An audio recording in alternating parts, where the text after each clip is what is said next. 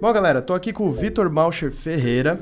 É, ele trabalha com o pessoal da Behold Studios. Ele é gerente de comunidade e game, game designer. Tudo bom, Vitor? Tá tudo bem, tranquilo. Unity teria que comprar licença. Tudo certo? É, tem, tem alguém aí contigo? Tô ouvindo alguém falando de Unity, estão trabalhando aí no desenvolvimento de um game. É que eu tô aqui no meio da, da, da banheira com um monte de gente que já tá desenvolvendo, mexendo coisa do, do Aerospace, do projeto que a gente tá fazendo, aí a galera tá discutindo um milhão de coisas de Unity aqui.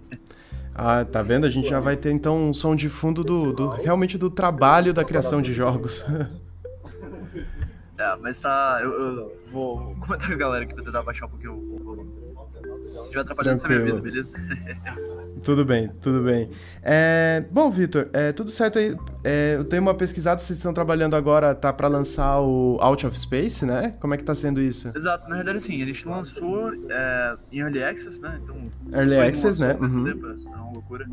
Mas tá sendo fantástico a, a vivência de estar tá com o jogo lançado e pegando feedback da comunidade ao mesmo tempo e ainda tá ter tempo para desenvolver, né, e crescer o jogo, modificar, corrigir, enfim, tá, tá sendo uma vivência muito rica de verdade.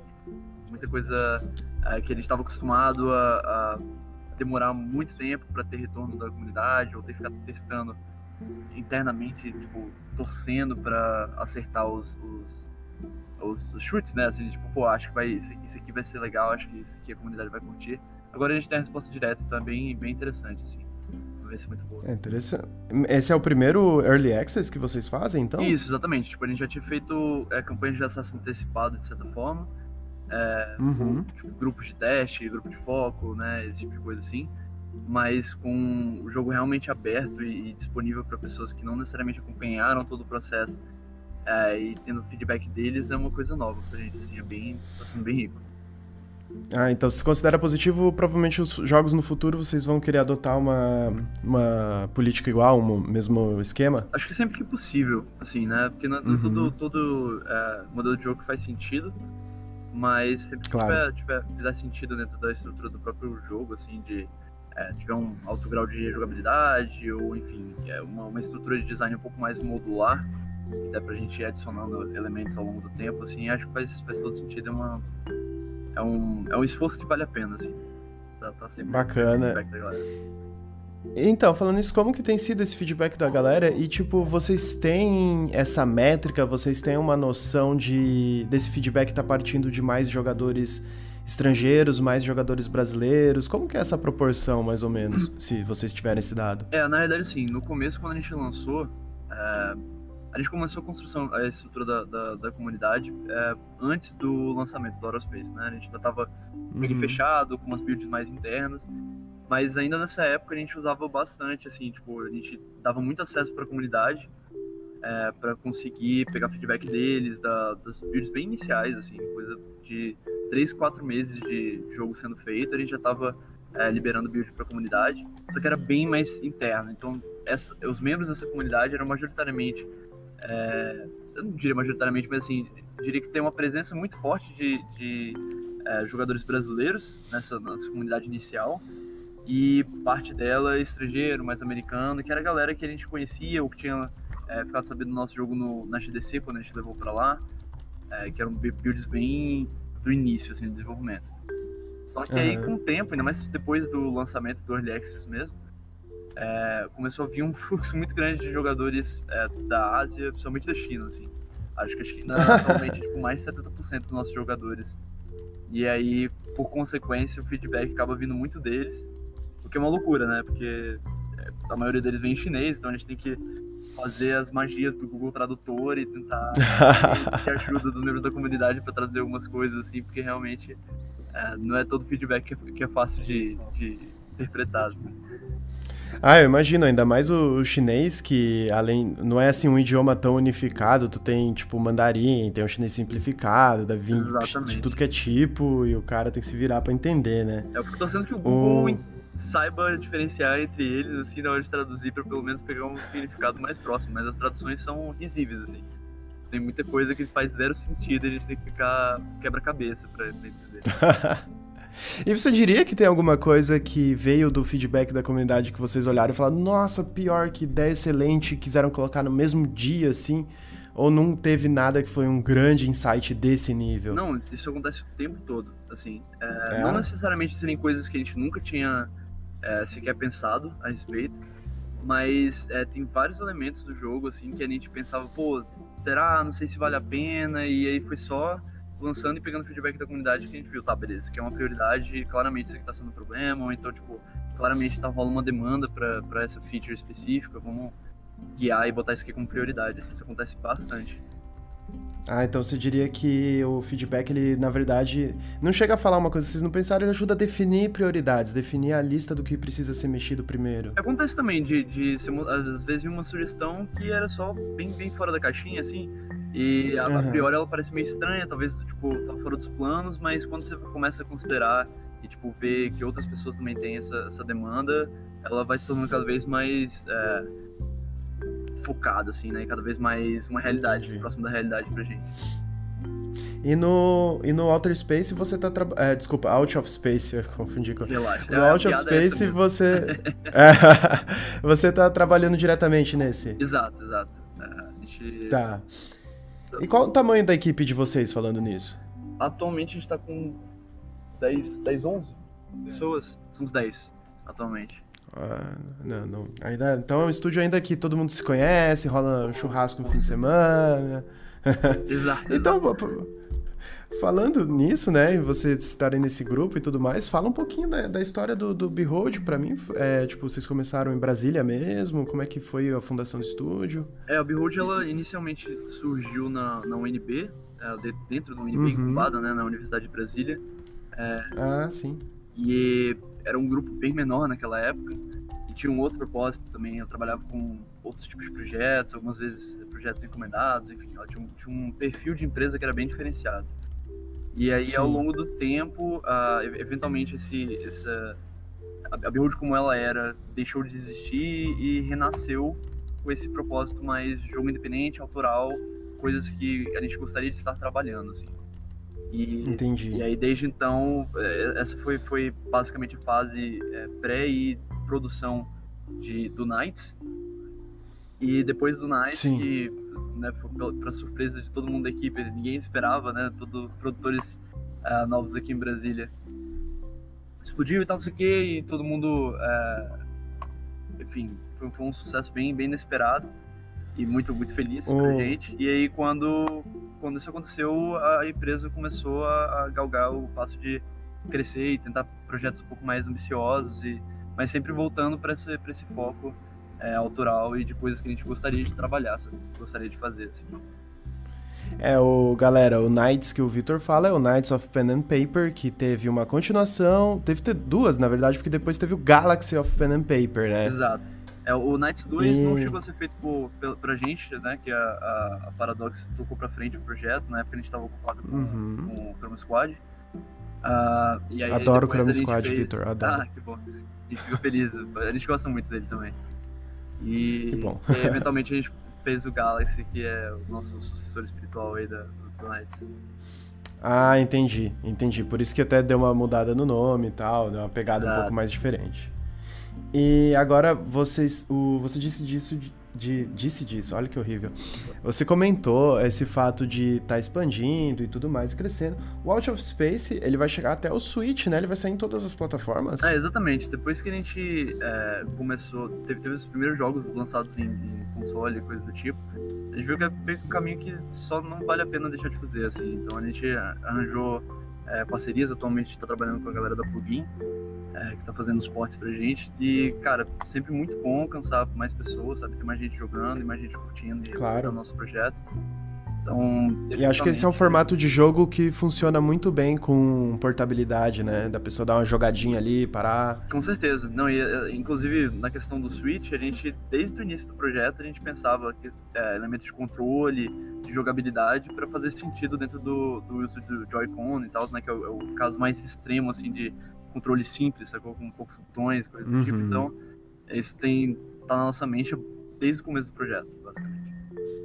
Ah, bacana. E vocês têm uma janela, assim, de lançamento que pode... É, Como é que tá? Então, aí a gente, a gente não tem nada preciso, porque uhum. a gente não quer apressar o processo do Early Access, assim. A gente entrou no Early Access tem... Um, que seis meses agora. E uh, tem sido uma vivência muito boa, tem sido uma vivência muito rica. E tem uma lista infinita lá, de coisas que a gente gostaria que tivesse no jogo ou que a gente acha que seria legal. E óbvio que a gente né, nunca dá pra gente colocar tudo, porque senão o jogo vira, vira um, um, monstro. É, Sim. Mas assim, acho tem... que acho que ainda tem um espaço bem grande para melhoria, para otimização, para é, features interessantes que vão melhorar o gameplay, a experiência do jogador. Então a gente não quer apressar isso não, sabe? É, a priori a gente não tá com uma data porque o lançamento para os consoles vai vir só quando a gente encerrar o processo de access, que a gente fala, não, o jogo, esse aqui é o jogo que a gente quer, que a gente quer chipar, né? Que a gente quer mandar pra galera. E... Bacana. Então, ficou Bom, fala... falando nesse processo de criação do jogo, eu queria saber também desse processo do Behold Studios, que vocês estão há quanto tempo no mercado e como tem sido essa jornada? Se você diria que é, de uns tempos para cá, como tem sido, se de uns tempos para cá tem melhorado o desenvolvimento de jogos no Brasil, ou se continua a mesma luta de antigamente, se vocês estão otimistas com os próximos anos, como tem sido isso pro estúdio?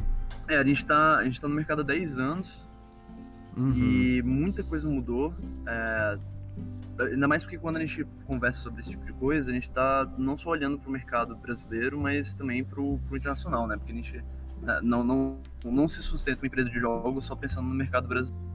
A gente tem. É, acho que ninguém, nenhuma empresa de jogos trabalha mais só dentro do próprio país, é, né? É um mercado realmente bastante globalizado. Acho que talvez, assim, se você pensar, lá, Estados Unidos ou China, que tem uma, uma player base é, muito focada e muito grande, né? A China, a China é um exemplo, acho, bom disso.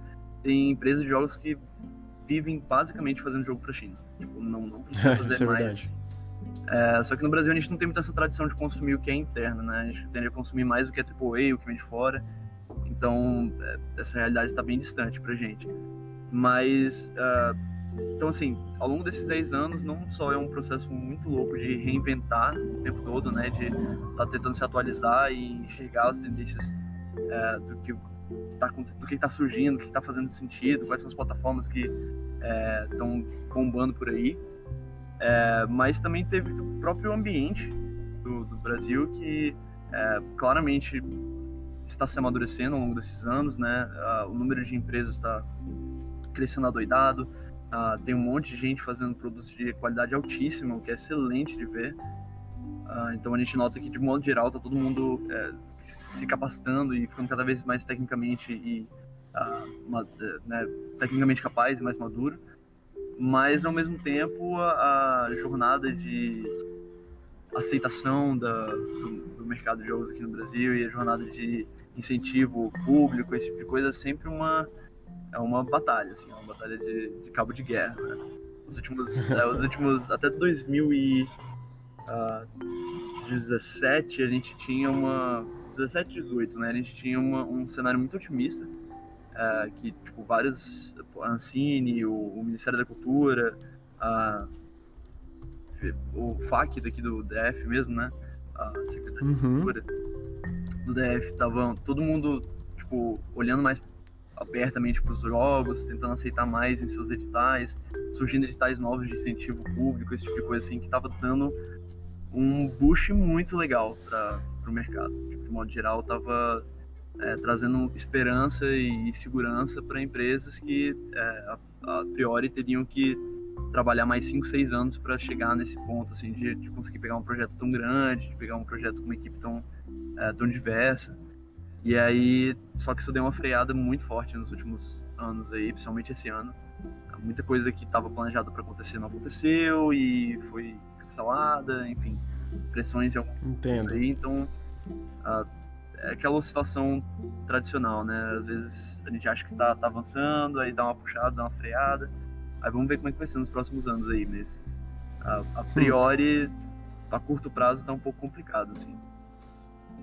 É, você comentou de outro, é, de ter o pessoal fazendo também outras produções muito legais e tudo mais. Eu conversei nessa semana com o pessoal da Mod, virou Modus Games Brasil, né? Eles Sim. eram Balancing, que eles disseram que conhecem vocês, que estão aí em Brasília, né? Chegaram a trocar ideia e tal. Exato. É, inclusive, eu queria perguntar nessas linhas, vocês recebem muito currículo? Porque uhum. tem, pô, se tem uma coisa que tem, principalmente os mais jovens, os caras, meu, eu curto games, eu quero trabalhar com games, quero dar um jeito. Como é isso, assim? Existe uma procura de gente querendo descobre que vocês são um estúdio brasileiro, quer trabalhar com vocês, aí às vezes o cara nem tem informação. Como que é essa procura? isso acontece o tempo todo. É, é. Eu, eu ousaria dizer diariamente, assim. O que acontece na realidade é que é, a gente acaba tendo que, que, expor uma realidade que é complicada no, no Brasil, é, que é quando você tem empresas que não, não têm o, a ótica, né? Porque, assim, a gente costuma comparar muito com startup, né? Startup tem muito essa ótica de crescimento, de uhum. expansão, não sei o que lá. É, empresas de jogos não necessariamente tem isso, né? Não é toda empresa que quer literalmente crescer em tamanho, em escala, em chegar a fazer produtos A ou AAA, enfim. É, nem, isso tende a não ser a, o objetivo de muitas das empresas de jogos aqui no Brasil. Principalmente das mais antigas, né? Das, das um pouco mais. Uh, que estão mais tempo no mercado, assim. Uh, tem muita gente que só, como a gente, olhou e falou: não, esse aqui é o tipo de escopo de jogo que a gente quer fazer, sabe? Esse, esse é o, é o é, nível de projeto que a gente quer fazer, então não, não faz sentido ficar expandindo além disso, assim, porque a expansão de equipe não é só uma linha reta de eficiência e qualidade, sabe? Tem todas as dificuldades uhum. de gestão da, da equipe, de comunicação, proximidade da galera, é, que quando é. você acaba tendo mais pessoas na equipe, acaba afastando, né? E tornando tudo isso um pouco mais difícil. É, se expansão fosse sinônimo de qualidade, a gente não ia ter uns AAA flopando exatamente, de vez em quando, né? Exatamente. então, é, tem muita, muita empresa que foge disso, né? Que tipo, realmente não, não tem interesse, não acha que faz sentido ficar crescendo ad eterno. E nessas situações, assim, quando tem empresas já consolidadas que estão é, confortáveis com a quantidade de, de pessoas que tem na equipe e tudo mais, acaba se criando um cenário meio complexo para quem está querendo pegar estágio, né? E, e adentrar ah, no sim. mercado, é, ainda mais sem experiência, assim. E, e, o que a gente costuma sugerir muito para essa galera que manda currículo pra gente é de meter as caras mais no sentido de construção de portfólio, sabe? De correr atrás de fazer projeto próprio, de juntar uma equipe também de pessoas que de repente está começando para fazer alguma coisa. É, e para construir essa experiência, sabe? Essa vivência de, de desenvolvimento de jogos, assim, é, sem necessariamente depender de, de, estágio, porque de verdade é, é complicado. É, é, bem raro de se ver por aí. E ainda mais que a gente tem muito essa, essa filosofia de não, não querer pegar, tipo, por exemplo, estagiário para fazer trabalho de, de full time, sacou? Porque a gente acha que sabe, não, é meio, não é muito justo e tal, enfim. Então. Sim, é... sim. Tem uma questão ética envolvida também. Exato. Então a gente acaba é, não tendo muita abertura para essas centenas aí de, de pessoas interessadas, assim.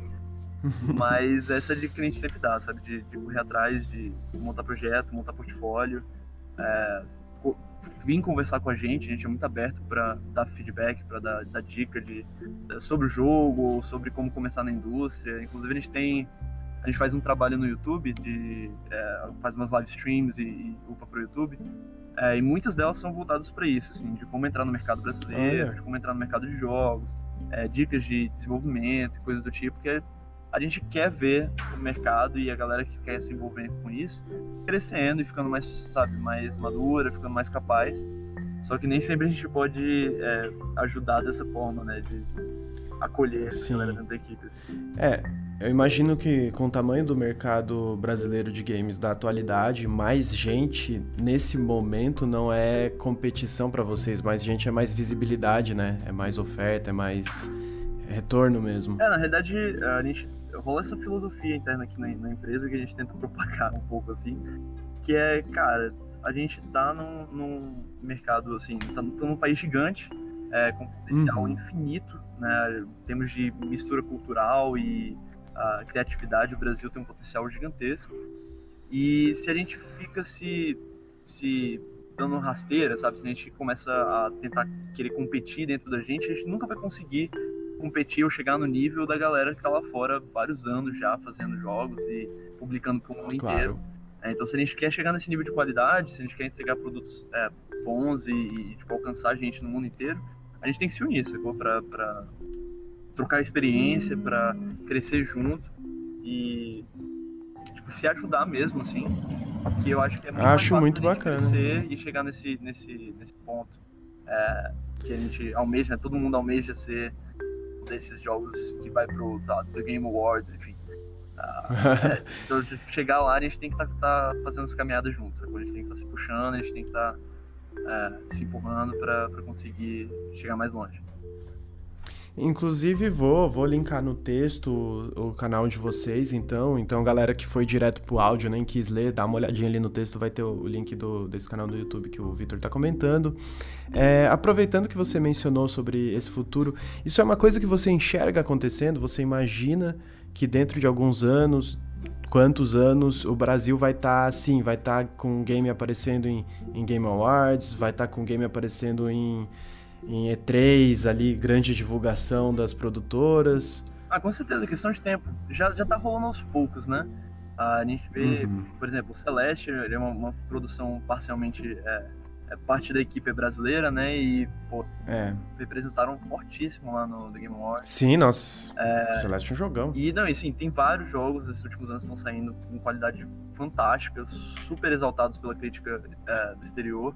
Eu acho que é só questão de tempo, de verdade, assim. Acho que a gente tá, tá muito próximo de chegar lá. É, a gente só gostaria que fosse maior volume, né? Que, uhum. sei lá, mais jogos brasileiros aparecessem nesse, nesse nível. Por enquanto ainda é, tipo, sei lá, um, dois, três por ano no máximo. É, apesar de terem centenas de jogos sendo produzidos no, no, Brasil inteiro, assim. Mas acho que é um processo natural de amadurecimento. É, da mesma forma que, que essa galera que tá aparecendo agora tá desenvolvendo jogos há vários anos, entendeu? Acho Sim. que é, é, natural que, assim, eventualmente essas pessoas estão começando a desenvolver hoje ou fizeram seus primeiros jogos nos últimos três anos aí, vão começar a aparecer daqui a, a alguns anos. Mas óbvio, né? A gente é uma... tem que tentar criar o, o cenário ideal para isso, assim, que é, é, isso, essa troca de experiência, troca de vivência. Pra, é, uma, é uma caminhada, é, né? Pra facilitar a caminhada da galera que tá vindo depois da gente. Com certeza. Inclusive, esse conteúdo ele tá surgindo de ter muitos usuários que pedem para a gente ajudar a dar maior visibilidade para os jogos brasileiros, que eu tenho aproveitar nessa entrevista para fazer o meia culpa aqui, que a mídia, a gente acaba realmente sendo levado pela onda do que está nas tendências e acaba dando visibilidade para quem já tem visibilidade, né? É muito isso. Né?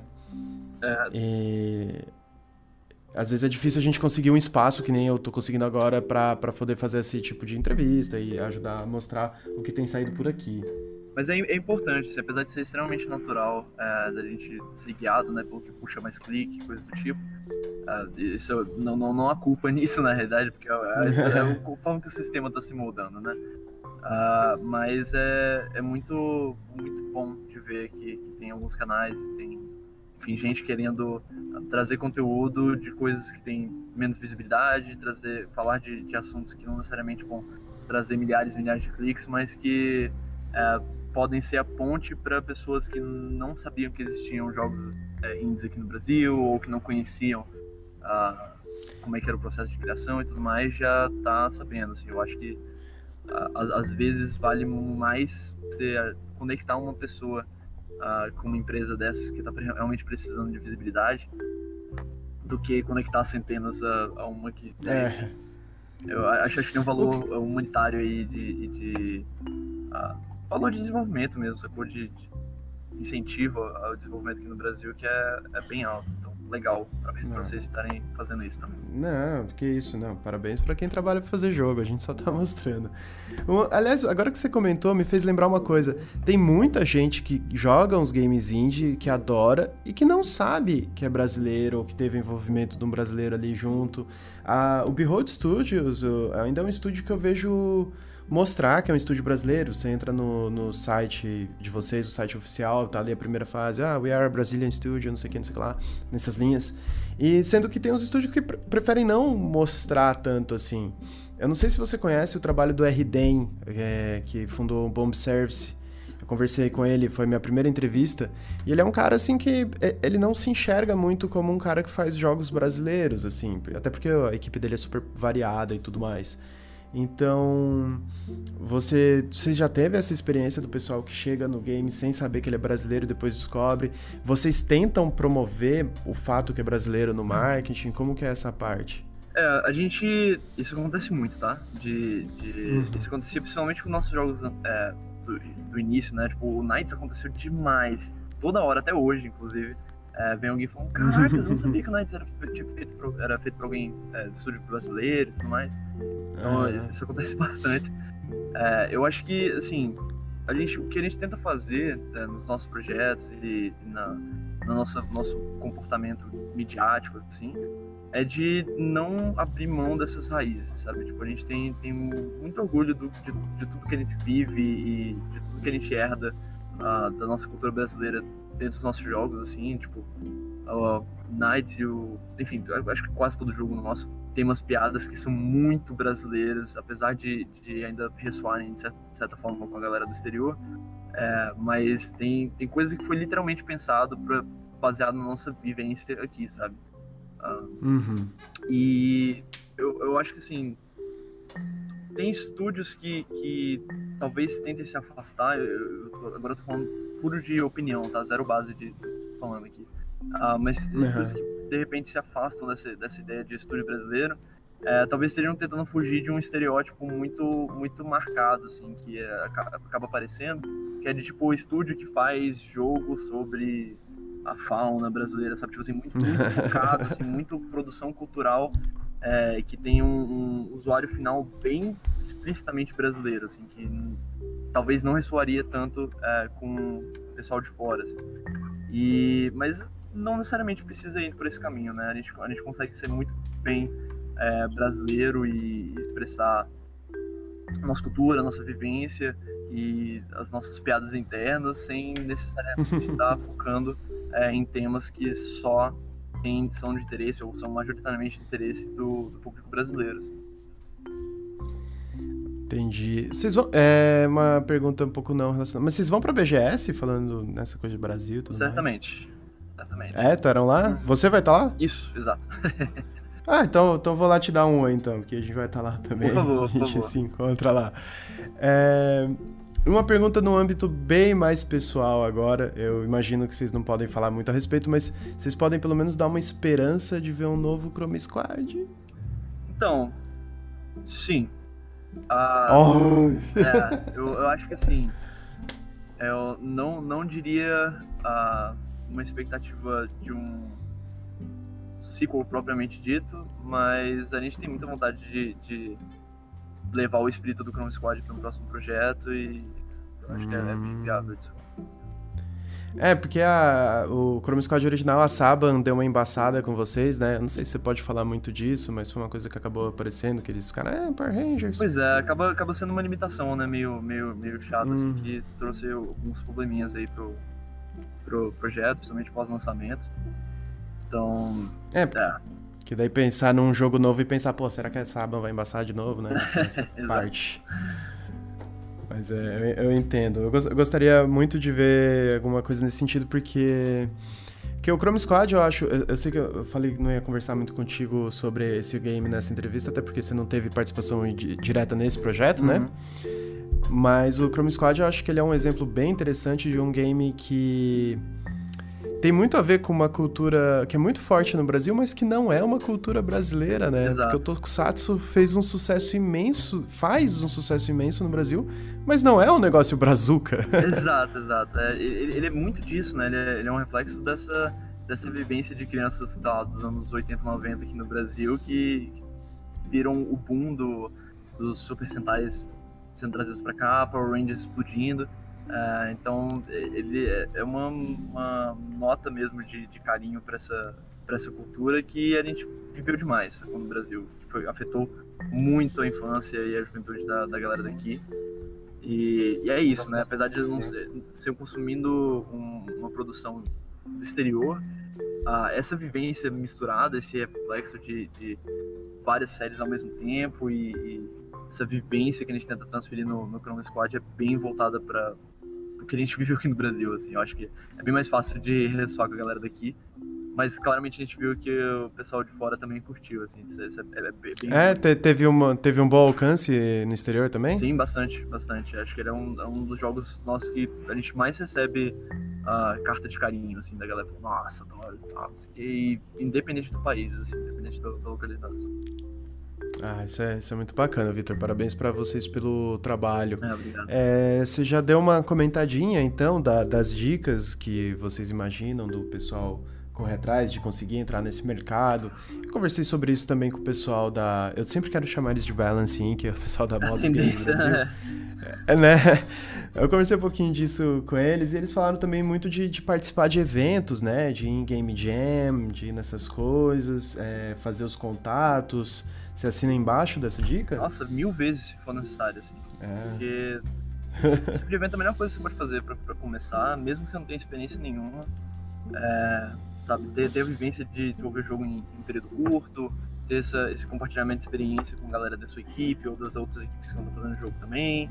Ou, pô, tem um jogo, mas tô com medo de mostrar. Cara, leva, sabe? Mostra. Tem, a gente vai ter, inclusive, amanhã aqui a Mostra Bring, que é justamente um espaço para desenvolvedores aqui de Brasília é, mostrarem os jogos para a galera consumir, testar, dar feedback. Então, esse tipo de... Aí, pessoal que segue o Adreno em Brasília, Isso. fica a dica. E aí é extremamente importante, sabe? Trazer, trazer seu, mostrar, mostrar suas capacidades de, de game design, o seu interesse, pelo menos, por desenvolvimento de jogos é pro mundo, assim. Isso é, tem, tem um valor inestimável, sabe? Esse tipo de contato, de troca de experiência. É, é o que realmente vai te tirar do ponto de ter um sonho de ser desenvolvedor para se tornar um desenvolvedor de fato. Ah, bacana. Perfeito, então, Vitor. Acho que é isso que eu tinha para conversar contigo. Se quiser deixar alguma consideração final aí. Ah, não, só queria, bom, primeiro agradecer aí pela, pela conversa, foi ótimo. É, lembrar galera que, assim, se você é desenvolvedor, sabe, corre atrás, as dicas estão por aí. É, lembrando do nosso canal lá do YouTube também, tem um monte de coisas se vocês quiserem buscar. É, a Behold é muito aberta para conversar de verdade, a gente é, eu não, não falo isso da boca para fora, assim. Então, se qualquer um que estiver escutando ou, lendo o artigo é, tiver vontade de falar com a gente, puxar conversa, sabe? Entra no nosso Discord, a gente conversa com um monte de gente lá, a comunidade é fantástica. E tem um monte de desenvolvedor lá também, ou de pessoas aspirantes a desenvolvedoras, assim, então é, é bem, bem legal nesse aspecto. E se você está só consumindo, né? Se você consome tipo, jogos indies, continue, sabe? Tipo, busque, é, corre, corre atrás de, de, descobrir um desenvolvedor que você curta, é, procurar outros projetos desse, dessa pessoa, ou, sei lá, achar uma galera desconhecida por aí, isso ajuda muito, muito mesmo, sabe? É, eu acho que, de longe, a coisa que é mais satisfatória e que dá mais energia na, na hora de desenvolver jogo, assim, é você ver gente jogando seu jogo e dando, e, tipo, feedback, sabe? E falando que curtiu, ah, nossa, me amarrei nessa parte, isso dá muita energia, muito mais do que qualquer outra coisa. Então é, é seria uma, é uma forma excelente já, sabe, de suportar é, os devs por aí, inclusive brasileiros, de você estar tá jogando o jogo deles e, e, comentando a respeito, assim, fantástico. Ah, bacana, Vitor. Eu que agradeço a sua participação, desejo sucesso pro estúdio aí, continuar criando exemplos de bons produtos de jogos que podem ser feitos aqui para dar orgulho pra galera. E quem sabe a gente vê vocês lá num, num Game Awards um dia, não sei o que. Ah, o Vitor ali pegando o troféuzinho, ah, eu conversei com ele. Olha só. Valeu, cara. A gente, se vê na BGS. Isso, então. exatamente. Ah, isso só um lembrete, a gente vai estar lá na BGS uhum. é, mostrando a Aerospace. Então, quem tiver curiosidade de, de, dar uma jogadinha no nosso jogo aí. No... Vai dar pra dar uma jogadinha lá, né? É, vai dar pra dar uma jogadinha lá. Então, é uma oportunidade bem massa pra fazer. Alô? Oi? Ah, não, deu uma cortada, eu achei que. Mas. Valeu então, Vitor. Até, até a próxima, cara. Bom trabalho. Nossa senhora, moto passou. Bom trabalho pra vocês aí. É, até mais, valeu, cara. Até mais, você também. Falou, tchau, tchau.